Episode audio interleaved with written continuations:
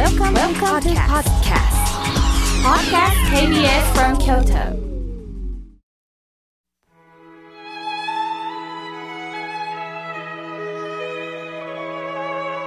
改めまして、河村明慶です。この時間は私から法話をお届けいたします。さて、今週のテーマは、本当の幸せって何？です。人間というのはどうしたら幸せになれるのかということを考えています。誰だって楽しく笑って過ごしたいですよね。しかしそうではなく、多くの試練が襲ってくるのも人生です。するとどうしたら幸せになれるのかと幸せ探しが始まります。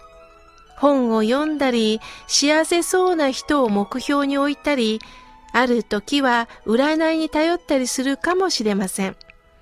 そんな時仏様は、あなたが求めている幸せって何なのと問いかけてくださいます。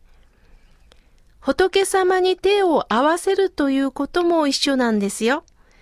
幸せを手に入れたいと願って合唱するのと、本当の幸せって何だろうと思って合唱するのとでは大きな違いがあります。幸せを手にしたとしても人間の欲望はそこがありません。例えば、いつまでも健康でいたいと願ったとします。ありがたいことに健康が続くと、美味しいものが食べたいと暴飲暴食をしてしまいます。すると太ってきますよね。今度は痩せたい。痩せて好きな服を楽しみたいと願います。痩せてどんな服でも着こなせるようになれば今度は服を買うお金が欲しい。素敵な人と恋愛したいと、まあ、キリがなくなるんです。そんな欲しいという気持ちで合唱しても、仏様は助けることができないとおっしゃいます。なぜなら、私は求める心が多くなると、迷いが深まるよと教えてくださるんです。良いことがありますようにと仏様を拝んでいるようなんですが、仏様を出しにして実は利益を拝んでいることになるんです。人間はどこまで行っても自分が可愛い存在です。自分の考えが間違っているとは思えないんです。拝むことで精一杯になるということは、実は心が休まることがないんですよ。仏様は力を抜いて欲しいと求める私の心に向き合いませんか？と教えてくれます。自分の未熟さ、不完全さ、そこにしっかりと慈悲の光を当ててくださるんです。さて、南米にあるウルグアイという小さな国で昨年まで大統領をされていたホセ・ムヒカさんが来日されましたよね。ムヒカさんは給料の大半を慈善事業に寄付し、ご自分は農場で一般の方と同じ生活をなさっています。マスコミでも報道されましたが、4年前の大統領時代におっしゃってた言葉が印象的です。貧乏とは、少ししか持っていないということではなくて、限りなく多くを必要とし、もっともっと欲しがることだと。少ししか持ってないことではなくって、限りなく多くを必要とし、もっともっと欲しがることが、実は貧乏なんだとおっしゃったんです。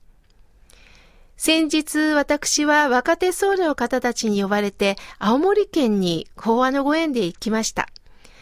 ある若手僧侶が同窓会に行った時、みんなはどうしたら金儲けができるのかという話題で持ちきりだったそうです。僧侶はお金だけではないでしょと呼びかけると、君はお寺で生まれ何の苦労もなく育っている。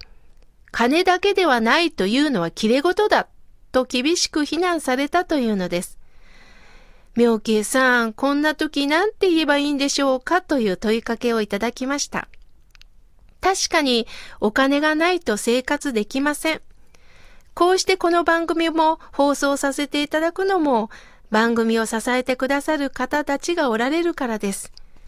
しかし、経済の発展だけが人間らしい生き方を教えてくれるんでしょうかお金がないと何もできないと言ってしまう裏腹には、自分の欲望が満たせない、したいことができないという恐れから来てるんですよ。お金お金と言いながら、実は心が貧しくなっていることにはなかなか気づけないんです。涅槃行に、小欲知足、少ないという字に欲、そして知識の知に足と書いて、小欲知足という言葉があります。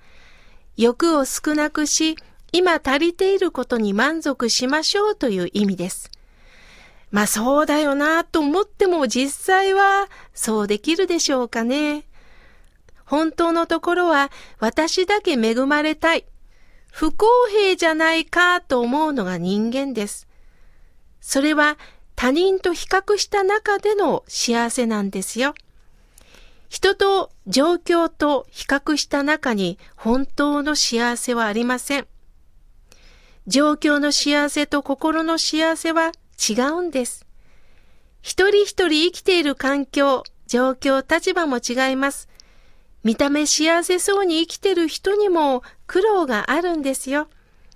大切なのは今を喜んでいただきますと宣言ができたとき、人生にうなずけ、私たちの心は満たされるんです。この私にちょうどいいと思えたとき、心が豊かになるんです。夫も妻もちょうどいい。親や子供もちょうどいい。仕事もちょうどいい。年齢もちょうどいい。そう思えたときに今を素直にいただくことができます。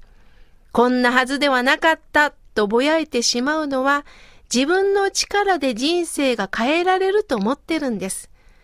皆さん周りを見てください。人間だけじゃないですよね。鳥もワンちゃんも猫ちゃんも植物もそのままの命を精一杯生きています。なのに人間だけが物足りないと嘆くのです。まずはちょうどいい、そう受け止めて生きていきましょう。幸せはつかむのではありません。いただくのです。七人の僧侶のお得の教えを書いたお商業に、昇進念仏下というのがあります。親鸞上人と予防さんがとても大切にした教えなんですが、最初は、奇妙無料寿如来から始まります。無量寿という字は、大切な命に計りはありませんという意味です。計りをなくして命いっぱいに生きていきましょう。あなたはそのままで尊いんですよ。そのことに喜びましょう。そうだそうだ。これで十分いただいてますと言い切ったところに、心から笑顔が出てくるんですね。